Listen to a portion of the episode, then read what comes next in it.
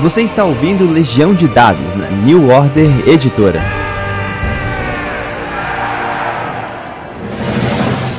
Querida, cheguei!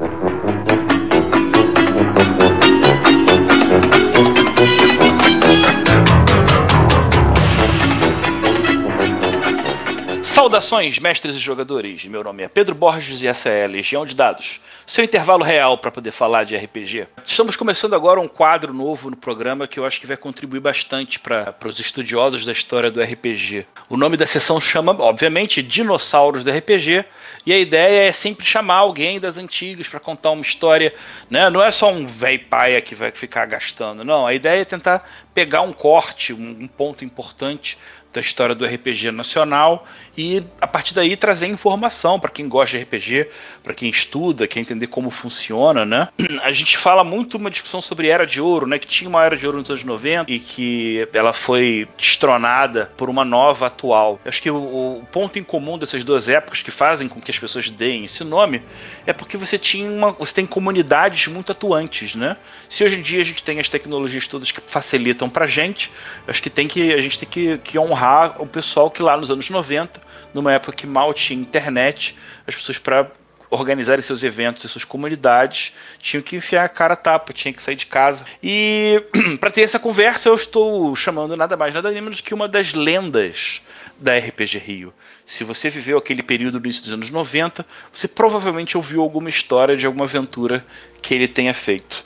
Eu estou falando de ninguém menos que Bruno Macor.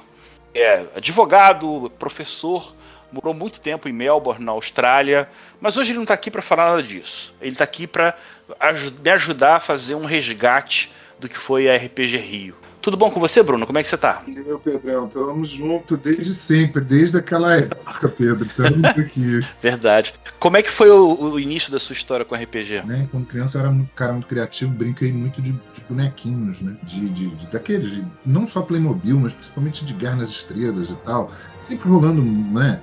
Umas histórias de, de contrabando, de tiroteio, de, de, porrada, sempre assim. E aí até que um amigo meu chegou, pô, cara, eu joguei um negócio chamado Dungeons and Dragons, você já ouviu falar disso agora? Não. Cara, quando ele me contou o conceito de você criar a sua própria história, você criar um sistema com dados para você. Nossa, né? Para você desenrolar a sua história, nossa, eu pirei a cabeção. Pirei o cabeção. Que ano, que ano foi isso? Isso, deixa eu ver, eu, eu, ganhei meu, a caixa vermelha daquelas em box, aquela box vermelha do D&D, eu ganhei no meu aniversário de 15 anos de idade. Eu nasci em 72, isso tem que ter sido em 87. Olha, 87, mesmo ano que eu comecei a, a, jogar, né? E era uma época tosca, né? Não é à toa que chama de, de geração Xerox, né?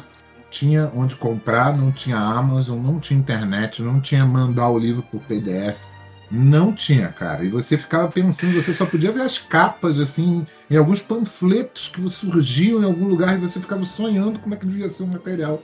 Você não sabia. Até que é. você tinha um amigo que tinha Xerox, aí você tirava Xerox da Xerox da Xerox já. Entendeu? Tipo, a gente fazia isso. E tinha, ó, eu me lembro de um sujeito, eu acho que era amigo do João Gurgel, que ele tentou fazer dados com Durapox, tá? Isso existiu. tá bom? Dados de Durapox. O único que deu, eu acho, foi o dado de, de 4, que, que era a pirâmidezinha, o único que deu mesmo. Entendeu? Ah. Mas é, é, mesmo assim, né? É ruim. E aí, Muito cara, tipo, é, foi isso. E aí tinha uma livraria que eu conhecia, né? Que primeiramente foi a Leonardo da Vinci, depois foi a Gibiteria Bárbara Magias. Na da Vinci não tinha espaço para jogar, na, na, na Gibiteria tinha, eu acho que foi isso que levou a Gibiteria aonde levou Chegou. É. E vamos lá, esse, esse episódio, acima de tudo, é uma declaração de amor à, à Esther hoje. Cara, a Esther é a mamãe do é. RPG do Rio de Janeiro. É, é. Cara, você não tem noção de quem é a Esther, cara. É a mamãe do RPG. É. Ela simplesmente é responsável pelo primeiro evento de RPG realizado no, no, no é, Brasil. É o mérito dela. O mérito dela. Podia ter a molecada que botou a pilha, eu tava no meio, botei a pilha dei ideia, mas foi ela, cara. Foi ela que arrumou espaço, é. entendeu? Foi ela que arrumou camiseta, foi ela que arrumou cadeira, foi mesa.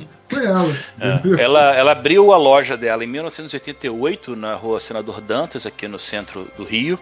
E logo que começou a crescer, ela chegou a pegar um espaço no prédio da Avenida Central, que é um shopping muito bem localizado no, no, no centro do Rio, né? Primeiro num subsolo, depois acho que subiu ali para o segundo andar para o espaço onde ele ficou para a maior parte do tempo e entrou para a história, né?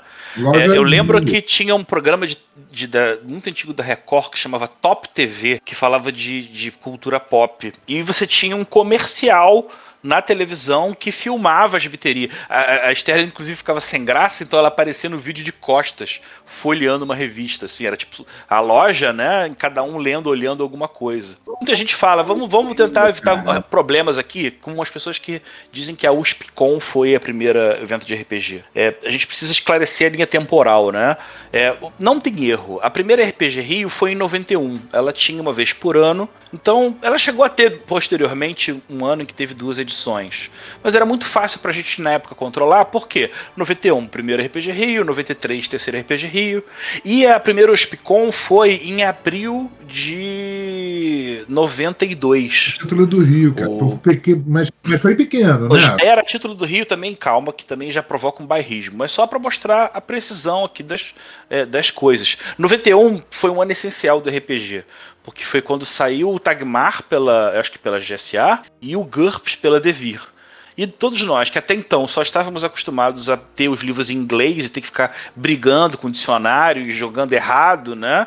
Começar a ter essa leitura no nosso idioma foi acho que um dos primeiros grandes paradigmas a serem, a serem quebrados, né? Óbvio, junto com a primeira RPG Rio, que foi um evento, é, palavras da Esther, tá? Eu perguntei para ela para poder passar a informação correta em junho de 91 e ele juntou 400 pessoas. Ela mandou fazer 10 camisas de mestre daquela do adaga de prata no, no, no peito, né? E eu lembro que foram mais, eu não sei se chegaram aí 20 mas contando que você tinha né, mestrado de manhã e de tarde, na segunda e no domingo. As pessoas foram convidadas a, a levar seus dados. Passear, interagir, é, é.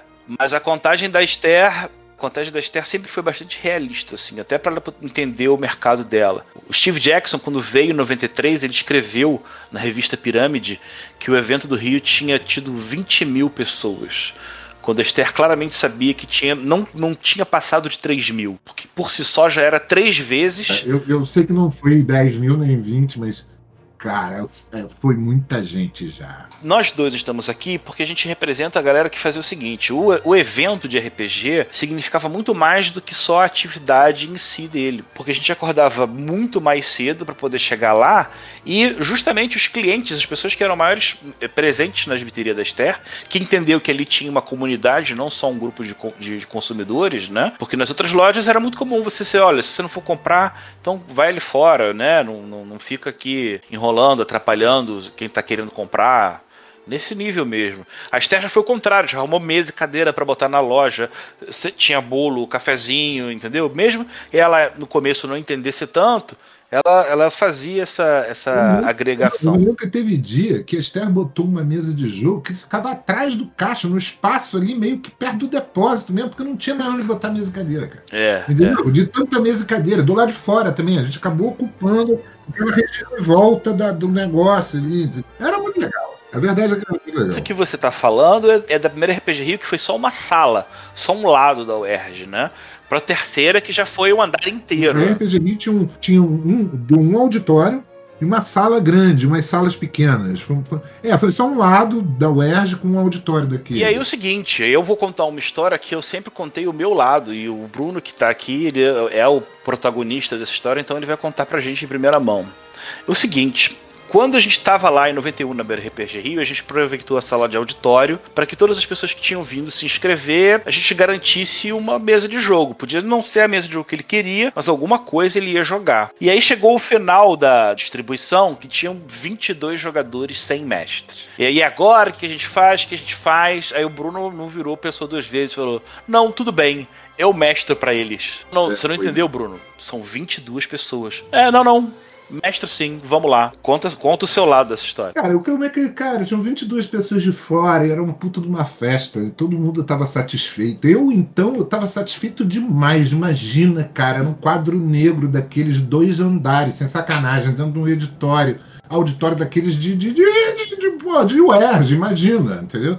E, cara, você tinha o nome de mestre e os jogos que você nunca viu e sempre quis jogar, você tá entendendo? Paranoia, é, porra, Might and Magic. Mano, tinha, cara, mano, era o paraíso, né? Todo mundo se juntou e finalmente estamos ali. E sobrou molecada. Eu, cara, eu tava numa euforia tão grande, tão grande, tão grande que eu, cara, eu vou mestrar. E eu acho que é meio legal, porque eu, eu gostava de fazer umas aventuras que eram engraçadas, né? Tinha os aventureiros de O Pé de Feijão, os aventureiros na Noite dos Mortos-Vivos, entendeu? Eu gostava de fazer umas aventuras para mexer com o público, e aí veio a grande ideia. Cara, vamos fazer aqui um GURPS, só que pode botar aí, o meu nome da minha aventura é GURPS Smurf.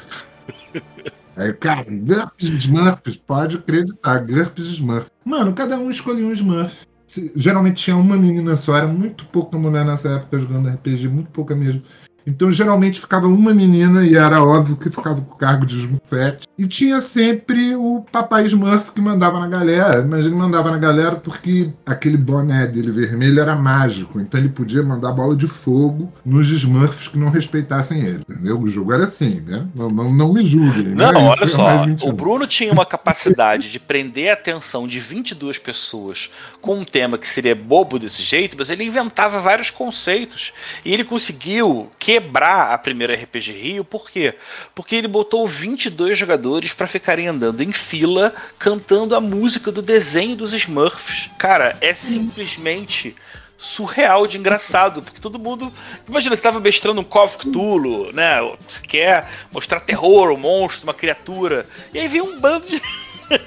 de bobo cantando. Fala, né? Então eu falava, é. então todo mundo que vai participar da minha mesa Vambora, vamos é, cantar, porque é, tá lindo. É, o desenho vai é. começar. Lá, lá, lá, Hoje em dia as pessoas talvez pudessem pensar, ah, eu ia reclamar, ia vaiar, mas entenda que era o primeiro momento em que você tinha um evento de RPG e uma noção de comunidade, de grupo ao todo.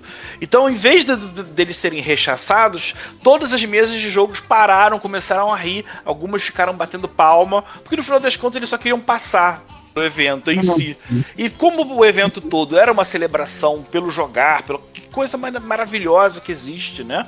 Poxa, mais uma vez, cara, não tinha rede social, era no físico que essas manifestações é, é, é aconteciam. É, né? A única linguagem ali comum que a gente tinha era o RPG. É. Né? Então... É, geralmente a Esther é, fazia um, um, contrato com alguma empresa de alimentação, cobrava lá o lanche, o que sempre se descobria ser muito lucrativo, porque é um evento que a pessoa passa o dia inteiro e não tem muito como arrumar comida em outro lugar. Então sempre o, esses, essas, essas empresas terminavam o evento, elas não tinham comida nenhuma, porque elas venderam tudo que ela tinha, que eles tinham, que eles não tinham, né? E ainda dava de graça o lanche para os mestres. Esse acordo com as empresas. E aí o seguinte, olha só, você acordava ultra cedo, pegava o ônibus para chegar lá no lugar, para encontrar com as pessoas, para montar as, as cadeiras, para montar a decoração, para começar a organizar um lado a galera, a fila que vai fazer a inscrição, que vai distribuir os jogadores, e a outra que é uma administração que vai ajudar os mestres a defenderem quais são as suas mesas e quais são os seus números. E era um tesão, porque você olhava, como o Bruno falou, cara, e Paranoia, e aquele jogo ali eu nunca vi, ó. E tem um jogo do Indiana Jones, eu não, porra, eu não sabia. Mal sabia que era um lixo, mas eu descobri lá na hora. É... Eu jogar com gente que você nunca viu, diferente daquela mesma galera que você jogava sempre. É, é, você ia jogar é. com gente que você nunca viu na vida. É. Isso era maravilhoso, entendeu? Isso era maravilhoso. Você jogar com gente que você nunca viu, entendeu? Tinha outras ideias, traziam outros conceitos Entendeu? Tinha um. é, aí vamos lá, você na parte, mestrava na parte da manhã, almoçava, conversava com as pessoas, mestrava com alguém na parte da noite, aí o evento acabava lá por volta de 6, 7 horas. E aí o que, que acontecia? Aí já desde então começava a dividir esse garras e as formiguinhas, né? Porque uma parte da galera já ia pro bar do lado ali da UERJ, já para começar a beber cerveja, quem podia beber cerveja. E, mas tinha um pessoal que era mais, não, vamos lá ajudar a desmontar e tudo, né? Ficavam para desmontar, depois iam jogar na casa de fulano, viravam a noite jogando na casa de alguém. Sempre entendeu? continuava em algum ponto. E as Sempre, pessoas. o pessoal é, trocava telefone, trocava livro, trocava xerox de livro. Era uma É, loucura, é. né, cara? Nessa, é, é, o, o- legal do evento é que ele quebrou a bolha dos grupos de jogo. Ah, eu tenho um círculo de 5, 6 amigos e a gente joga só a gente. Não, cara, eram muitas pessoas. né? Eu acho que, em parte, a popularização desses eventos foram o que catapultou, foi o que catapultou os live actions. Porque ao invés de você ter um grupo de 5 pessoas, ah, tem um jogo num grupo que tem 100 jogadores né? E você tinha né, essa comparação. Imagina que é muito parecido com uma rede social, mas as pessoas tinham que, que correr no boca a boca quais eram os projetos, o que estava acontecendo, né? É, mas vamos por partes, né? Depois dessa magia maravilhosa da primeira RPG Rio, a gente. Era, eu lembro, era uma vez por ano. Eu lembro sempre que é junho, porque é o mês do meu aniversário. Em vários momentos, algum outro evento de comemoração calhava de ser no final de semana em que eu ficava com a minha família. Uso dizer que foi o espaço mais avançado e agradável e Que de foi o cara de mais evento. maneiro, que era só sair do trem. Aquilo ali era impressionante. É, Aquilo ali era realmente impressionante. você Era só sair do trem. Qual- O trem estava na estação Cinelândia. Não era carioca, estação carioca. Uhum. Você saía do, do- sa- Literalmente você saía do trem e você entrava assim, em vez de você subir a rampa, se você virasse à direita, você entrava no espaço da, do- da convenção de RPG. É. Era simplesmente isso. Você não precisava nem passar pela roleta. Isso. É. É. O ano era 1992, foi quando saiu o Desafio dos Bandeirantes pela GSA e quando a Grow lançou o Classic Dungeon e o Dragon Quest. Então você começava a se avolumar. A galera do Desafio dos Bandeirantes jogando nas convenções vestidos de bandeirante. É. O Rincon já contou em vários, vários podcasts sobre. Às vezes ter, serem alvo de certo de constrangimento, do tipo, pô, vou, vou caçar o Saci. Não, não, não, que nada. Eu, eu lembro e, e achei muito legal. Não, a gente dava apoio, mas eles tinham que ser desbravadores, inclusive até de. de- Eu acho que de uma mentalidade mais tosca que a gente tinha, de que o legal era o DD só, né? Esse evento da Carioca, ele aconteceu uma história em especial que eu preciso contar aqui, porque ele precisa ficar registrado para as futuras gerações. Que é a história do vídeo do Record of Lodos War. Você sabe essa história, Bruno? Tá, não vai falando, de repente eu me lembro. É, seguinte, a Esther tinha conseguido um aquário para poder passar os vídeos sem atrapalhar as mesas de jogo. Era um espaço dentro do metrô em que você tinha um, um blindex que fechava num casulo. É, é. E aí, uma das poucas referências que a gente tinha de cultura pop desse gênero era uma animação japonesa chamada Record of Lodos War. Que a propósito é uma coleção muito irada, né? Tinha muita gente que se, se associava em clube de em locadora japonesa só para pegar esse filme, fazer cópia e depois nunca mais aparecer. Mas bem, tava lá rolando, né? Acho que começou a chamada pro, pro, pro evento e o cara falou assim: não sei o que, Fulaninho, vai começar Lodos! E ele entrou. O garoto que, que não viu que aquilo ali era um aquário, que ele era fechado de blindex, simplesmente quando o primeiro amigo chegou e falou: Vem cá, que começou o Lodos! Todo a RPG Rio virou e olhou pro garoto que deu esse berrão. E o amigo que correu em direção ao lugar não viu o blindex. Então, imagina que legal, tá todo mundo. Poxa, sei lá, deve ter sido umas 800 a mil pessoas numa área. E de repente um cara, não sei quem, vem ver! Aí todo mundo olha pra um lado e o cara se estatela no blindex, assim. Pá! Ele bate de cara no blindex. Eu ouvi barulho. Pá, levantou, caça! O que que aconteceu? É, é. Pri- As pessoas, no primeiro momento, eu lembro claramente, elas ficaram assustadas com a tauletada que ele deu. E assim que descobriu que o cara não tinha ficado inconsciente, todo mundo começou a rir. Porra, cara. Você, você mestrou o que no segundo RPG Rio, você lembra?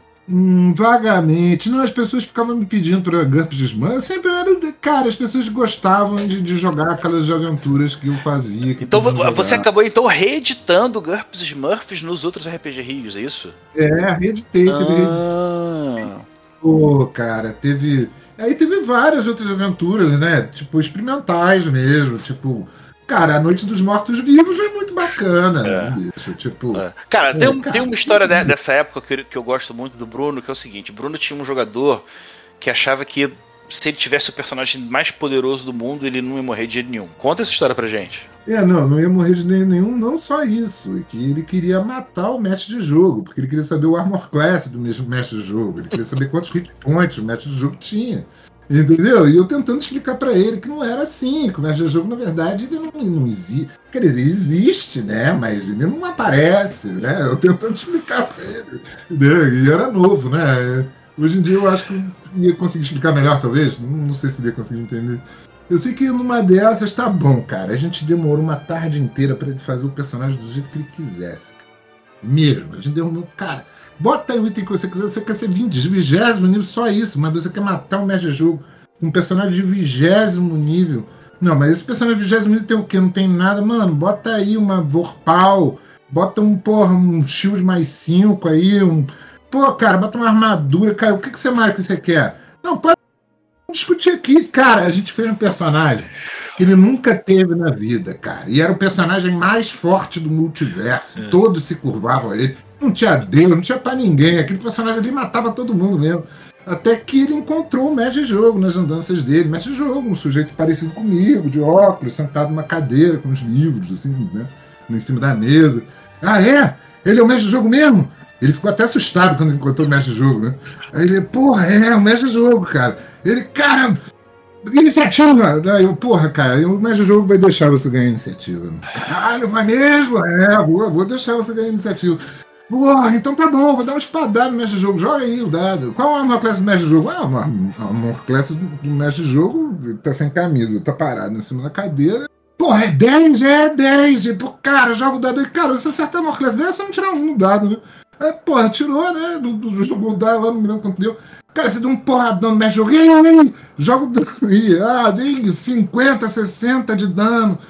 É, o mestre jogo tinha uns 7 hit points só, cara. E aí, matei o mestre jogo, matou o mestre jogo, cara. Matei! Matei, matou. Ah, matei aí. Não, e aí que você vê que tudo começa a ficar meio escuro, assim, o negócio começa a ah, como se fosse um filme. Isso aí, querido, eu tenho que me levantar porque eu tenho que ir embora pra casa. Pô, mas por quê? acabou, é, cara. Você matou o mestre de jogo, acabou a aventura, agora eu vou pra casa. E foi assim que eu tentei, pô, foi isso que eu fiz. Entendeu? Cara, que eu tentei ficar o que era o de jogo. Sacanagem, né? Aí perdeu o personagem dele. Era muito engraçado porque o, o Bruno sempre tentava, tinha essa briga com esse jogador para poder ter a, a, a, Quem é que ele ganhava, né? Quem, quem, quem saía desperto mais rápido. Eu lembro uma outra vez, depois disso, que você criou uma mesma situação para ele. Essa eu tava assistindo. E aí o cara tá assim: você está no topo de um monte, o vento corre no seu cabelo e você com seus músculos, né?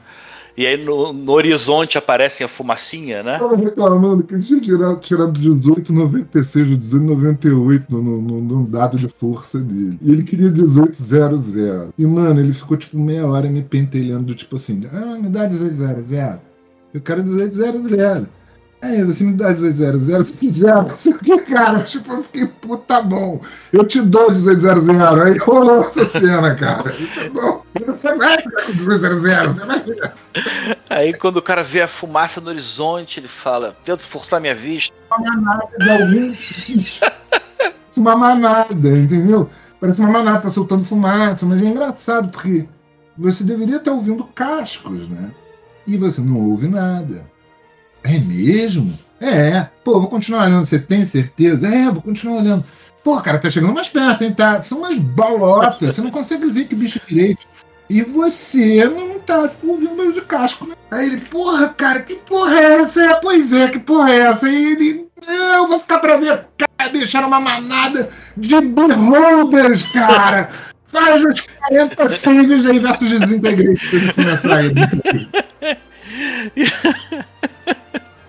Caraca, aí, essa, essas histórias eram muito engraçadas porque elas se repetiam nas biterias, nos lugares. Era, era, as saídas do Bruno sempre fazia a galera rir pra cacete. Cara, o RPG foi crescendo nessa época. É, é, depois de 92, a gente entrou no ano de 1993, quando finalmente sai Dungeons and Dragons, aquela caixa preta da Grow né? Tem uma galera que até hoje venera essa edição, né? Salve, salve Samuca. E, bem, no terceiro RPG Rio nós tivemos a primeira grande realização. A Esther já tinha meio que saído da história do gueto, de ser uma coisa meio que muito de resistência. E eu lembro que ela tinha contato com o Tom Leão do, do Globo, então chegou a começar a ter uma, uma, uns anúncios, né? E pela primeira vez o Rio de Janeiro teve um convidado internacional que é o Steve Jackson do GURPS, né? O americano, não é o inglês lá do, do, do livro-jogo. Ele chegou a escrever lá na revista Piramide que 20 mil pessoas tinham ido ao evento, mas acho que eram realmente só 3 mil. Você lembra desse evento, Bruno? Sim, claro que me lembro do Steve Jackson. Esse ano foi o do, do Live de Vampire, não é? É, não. O Steve Jackson, ele chegou, foi na terceira RPG Rio, ele fez aquela mesa do Tum. Eu joguei essa mesa. Lembra uhum. que ele Teve até, teve até um campeonato que a gente organizou na bateria para ver quem iam ser os players que iam jogar com o Steve Jackson na mesa dele de Tum. Lembra disso? Teve, rolou isso. Lembro. Lembro. E aí é, teve o negócio do vampiro. Eu acho que foi o primeiro live que você fez aquela experiência de purpurina. Sim, não, tá bom. Tinha uma festinha lá numa botezinha da Tijuca. A gente fechou lá a botezinha. Não, a gente não fechou, na verdade. A gente fez uma festa lá, né? Tinha até cartazinho. Se bobear o cartaz, tá, tá, tá aqui em algum lugar aqui em casa até hoje, que é um cartaz que era um monte de super-heróis e, e, monstros chegando numa linha de, de, né, de, de chegada numa boate, assim, né? E aí, cara, a gente inventou um proto-live. A gente queria tentar fazer um, um jogo, né? Que pudesse ser jogado na festa e que pudesse ter quantos jogadores a gente quisesse. Então, tipo, depois de a gente quebrar o coco pensando na época, a gente inventou um sistema de purpurinas, que era um, tinha um, né, tinha um de ataque né, específico para cada tipo né, de jogador, que eram três tipos de jogadores. Era vítimas, que era a maioria dos jogadores. Vampiros e caça-vampiros, né? Dentro do evento. E a gente meio que quem queria jogar, a gente botou todo mundo dentro da área VIP e todo mundo pegou as suas identidades e seus poderes com a gente antes de sair da sala e as regras do jogo. E quando saíram, começaram a jogar. E foi bem engraçado. Foi um tal de um cara meter bala na cara do outro de purpurina. A gente devia ter pensado nisso, não pensando nisso, né? Porque as pessoas jogavam purpurina uma na cara do outro. Certo? Mas foi a experiência é assim, gente. A gente é, empreende a gente é novo, a gente não sabe das coisas, mas a gente tem que experimentar. Né? Então foi isso, né? Podia ter dado algum problema, podia, mas não deu problema nenhum. E foi divertido pra caramba. Eu não sei quem terminou vencedor naquele dia, porque eu tive que cuidar de outras coisas. Eu não sei quem foi é. o vencedor, mas rolou. Na pista de, de enfrentamentos que eu sou. Rolou Foi bem engraçado. A terceira RPG Rio, ela foi. É, de longe a maior, a mais volumosa, que mais você tive um, um, apelo visual. Eu lembro de a ter guardado matérias sobre o assunto, né? O RPG estava começando a se tornar alguma coisa, né? O que se viria dois anos depois, em 95, na Bienal do Livro, né? A famosa Bienal do RPG. Os grupos ainda continuavam se, se, se comunicando, né? Não só com jogos de mesa, mas começando a ter os live actions depois do, do, de um primeiro live de Vampire feito pelo Lúcio, né? Ele até tem, tem entrevistado lá na, com o, a pesquisa do Rafael. Mas logo depois a gente teve uma, um live muito famoso também, ainda antes da massificação do Rio by Night, que foi a Noite do Coringa, que foi o live de DC Heroes, né? Conta aí como é que é. Conta tudo, desde a apresentação do projeto e do, do que, que você jogou. Me ligaram uma vez. a gente tá querendo fazer um live de DC Hero. Ah, legal. E aí, como, como é que vai ser o live? É a noite do Coringa. Ah, noite do Coringa, né? E alguma coisa me sei lá, algum, algum pressentimento aí. Foi o Igor que eu acho que virou pra mim. A gente queria que você fosse o Coringa. Eu me senti super honrado, né? Porque eu tinha que fazer um bom Coringa, né? E, e, era, porra, eu ia dar o meu melhor e realmente minha fantasia de Coringa, eu acho que eu arrebentei a boca do balão, porque eu não sei de onde eu tirei aquele, aquele, aquele, aquele blusão roxo, igualzinho do Coringa, igualzinho. Eu tinha uma bengala igual do Coringa, eu tinha uma camiseta verde purpurina igual do Coringa, calça preta. Nossa, eu é isso, eu fiquei igual o Coringa, cara. E a única coisa que atrapalhou é que eu tinha que tomado um totó num touro mecânico semanas antes. Eu tava com um curativo no queixo. Mas era só isso que estava destoando. Porque realmente o Coringa eu, eu fiz ali. E foi muito Pô, engraçado. nada disso. O, fui- o, o, o, o, o- o curativo no queixo dava uma cara mais de bereza ainda do, do seu Coringa do que o no- normal, né? É, não sei, eu, eu achei que eu, eu não queria. E aí, cara, eu me lembro que eu fui vestido de coringa da minha casa, com várias pessoas vestidas a caráter. Minha irmã também tava nessa, todo mundo vestido a caráter já. Eu tava com. Eu tava com o Charada, que era André, André Gordirro, era o Charada. E era eu e Charada dentro do carro. Charada de Charada É, mesmo. eu gostaria, de, inclusive, de Com- pedir. casinha e tudo, camiseta de interrogação. E eu de coringa, imagina. É, Você dentro tem essa carro, foto, Bruno, do, do, do Gordirro de Coringa? Porque o André Gordirro, nosso querido André Gordirro, que tem canal e tudo, acho que todo mundo aqui conhece ele, ele colocou um colan de, de charada. Que se a gente encontrar essa foto e colocar na internet, a sorte dele é que naquela época não tinha, né? Mas era a parada mais engraçada Você essa foto? Eu, tenho, eu acho que tem a minha de Coringa por aí, cara. A dele. É. nada, Pô, vamos, vamos tentar depois colocar aqui nas redes sociais. Mas é, o, o- a, a grande. A grande sacada do live era o seguinte: os super-heróis eles tinham que ir nas suas identidades secretas, porque era uma festividade que estava acontecendo em Gotham City. Se eu não me engano, tinha um psiquiatra que tinha desenvolvido uma técnica e afirmava que tinha curado o Coringa e que ele estaria se, re- se, se reapresentando como um contribuidor da sociedade, né? Não, e aí eles, tipo assim, os mestres, ah, mas o que, que eu faço, né? Perguntei pros mestres do. Pô, mas o que vocês querem que eu faça? Afinal, não, Bruno, toca o zaralho aí, você curte, né? Então vai, né, pô, cara. Vai e faz o que você quiser. Cara, e eu não tinha muito plano, não. Eu pensei em fazer uma combinação de drinks, que seria venenosa. Eu pensei em. Cara, eu pensei em várias coisas, né? Eu não sabia do plot das outras pessoas, né? O pessoal me deixou por foraço. Tinha vários plots rolando. E eu não sabia de nada. Eles me deixaram realmente livre para tocar o barco do jeito que eu quisesse. E eu pensei assim, cara, o Coringa tá curado. Tá curado até alguém atacar ele, até alguém falar que ele é um criminoso e tal, que aí ele vai surtar de vez. Entendeu? E aí no começo da festa tava pianinho, apresentando com as pessoas, daqui a pouco o nego falando, ah, você me sequestrou outro dia, porque a gente nunca vai confiar em você, seu desgraçado. As pessoas começaram a atacar o Coringa verbalmente, cara. E daqui a pouco o Coringa não levou muito bem o que disseram pra ele, cara. Aí eu comecei a. Cara, eu sequestrei a família do prefeito, disse pro prefeito que eu era o novo prefeito de Gotham City, que ele tinha que me nomear novo prefeito, que eu ia tomar conta do, do negócio. Tô lá pelas tantas, cara.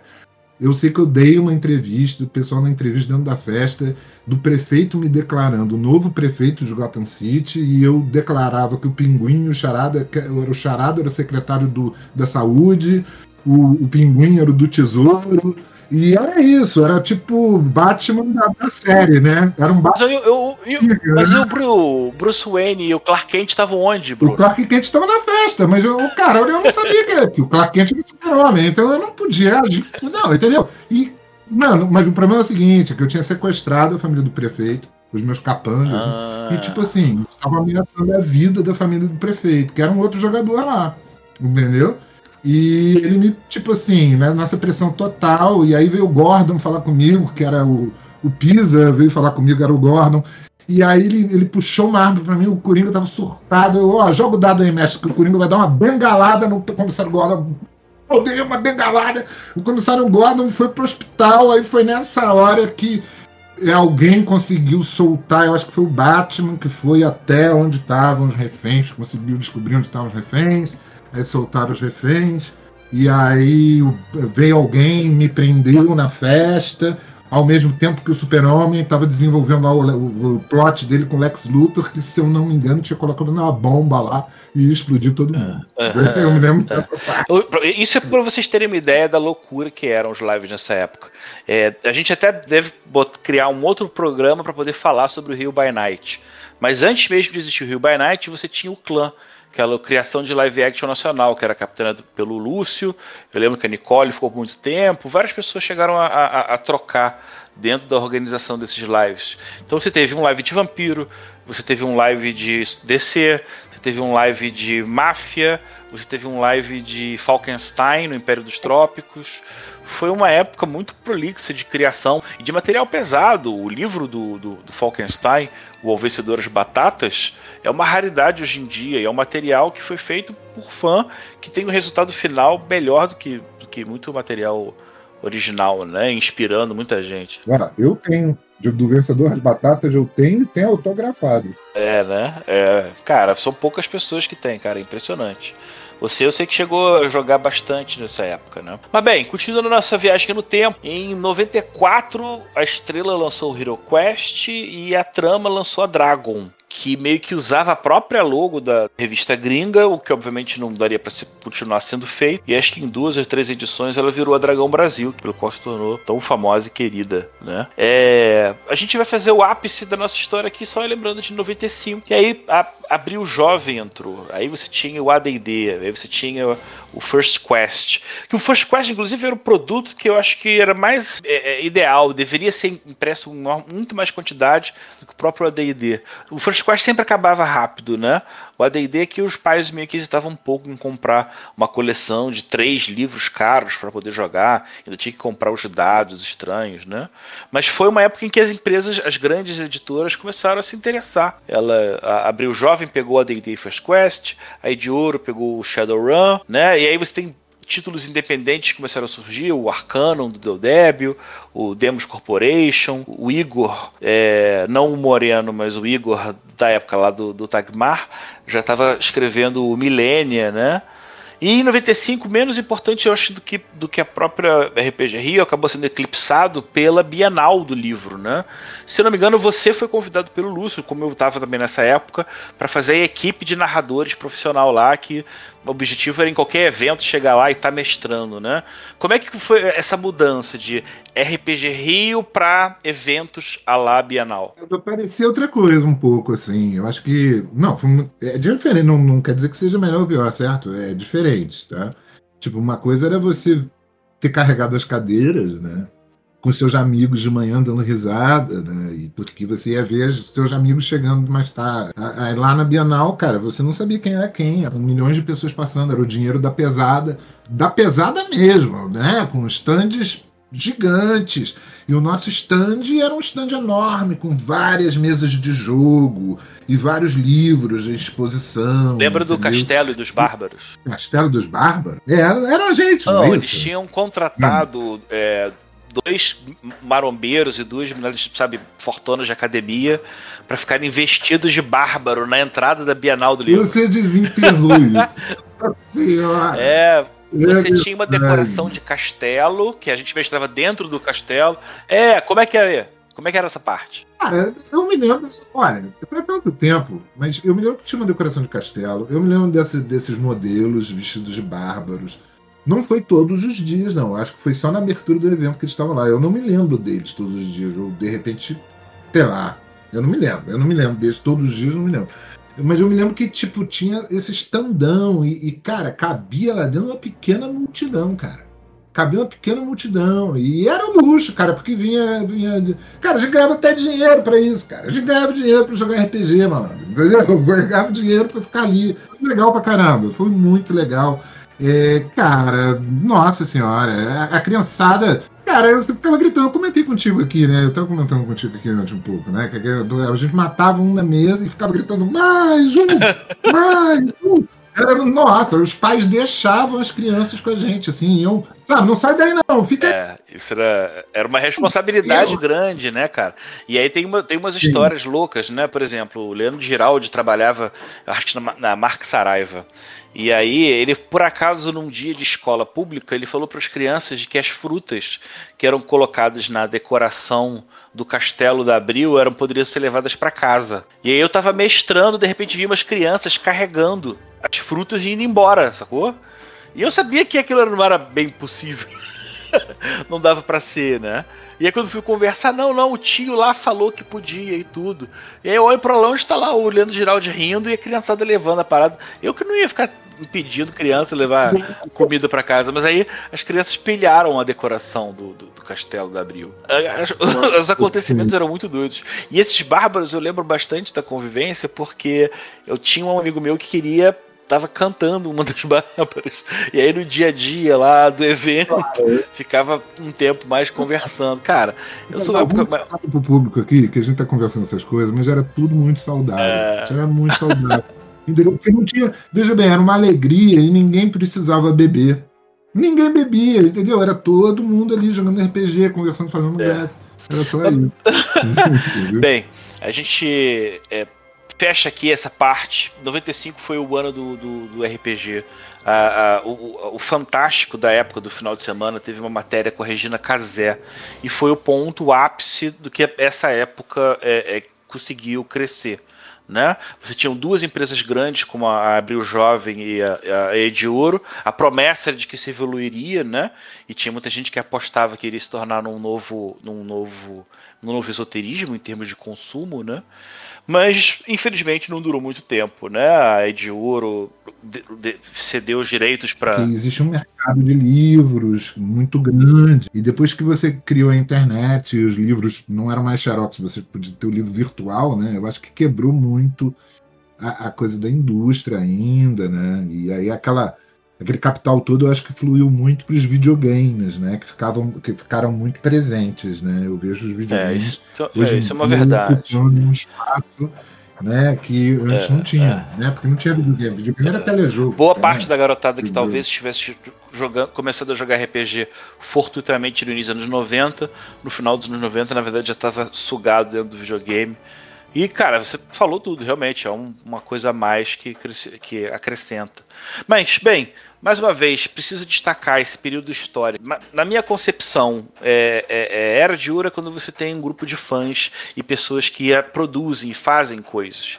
E eu queria dividir um pouco alguns desses eventos com vocês. Brunão, queria muito agradecer sua presença. Em outros momentos a gente vai, vai chamar mais Mas pessoas. sempre contigo, É, irmão. Você é o, é o grande criador de RPG da nossa. Não, tem, tem muita gente boa hoje em dia, Brunão. Mas dá um último recado aí. Gente, não olha. Eu acho que no nosso momento atual, eu vou dizer uma coisa realmente é muito importante que vocês me escutem, então, tá? Essa é a mensagem que eu gostaria de deixar para vocês. Desde pequeno, o RPG serviu para mim para avivar minha criatividade, buscar histórias, conceitos e culturas de uma maneira é, de uma maneira sem preconceitos, tá? Isso não só serviu para formar a minha personalidade, mas também me ensinou que é, todo mundo tem uma coisa de herói e uma coisa de vilão dentro de si. RPG também é uma coisa que traz muito autoconhecimento, te traz amigos, te traz amores, decepções, como tudo na vida, qualquer hobby, né? Traz. Mas eu acho que o RPG nos ensina a serem heróis e os heróis a enfrentarem dificuldades. Eu acho que no- nos tempos sombrios que a gente vive, de limitação de informação, de muita opressão que a gente vive por todos os lados, o RPG se torna um lugar onde você pode estar vivendo um momento de oprimido, mas no RPG você pode encontrar o seu herói interior e naquele momento você pode desenvolver e viver aquela parte sua lúdica ou aquela sua parte oculta ou aquela sua parte que você deseja viver de uma maneira saudável e feliz. Com as pessoas Muito que obrigado. gosta. Eu que digo pra você, É isso que Bruno. eu queria dizer. A RPG Muito Rio teve outras edições, ela ainda teve no Centro Cultural dos Correios, no Inês, na Fundição Progresso, no Bob's da Rua São José, mas essas são umas outras histórias para outros momentos. Agradeço você que está ouvindo a gente, pegando um pouco desse, desse corte da história do, do, do RPG. E, Brunão, mais uma vez agradecer. Daqui a pouco a gente se encontra num outro episódio. Um abraço, valeu. meus queridos, valeu. Tchau, tchau. Você ouviu Legião de Dados na New Order Editora. Esse programa foi gravado e editado por Barcelos Taverneiro, diretamente da Taverna do Arcano.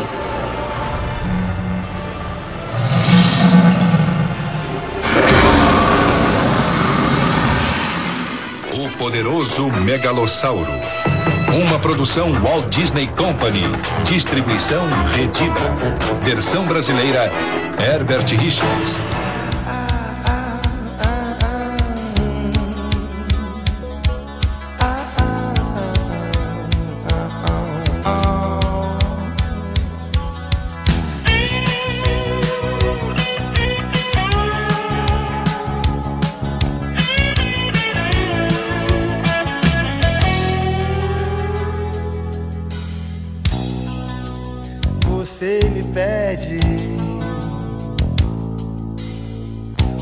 ser mais moderno.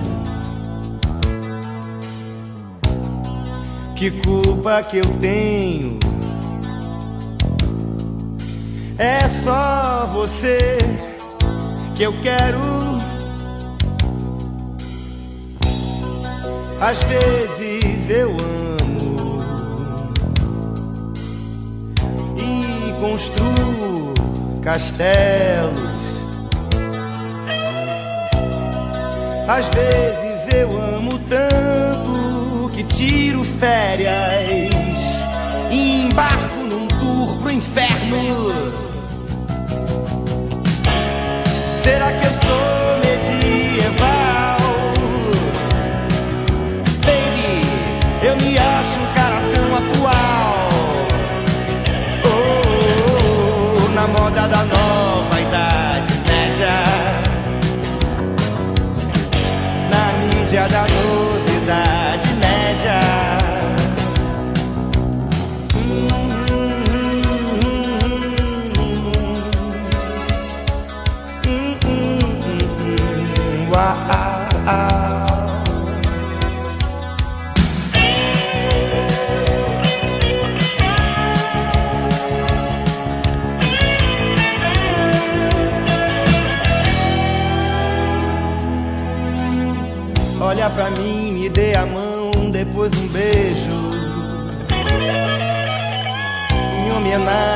toda distância e desejo.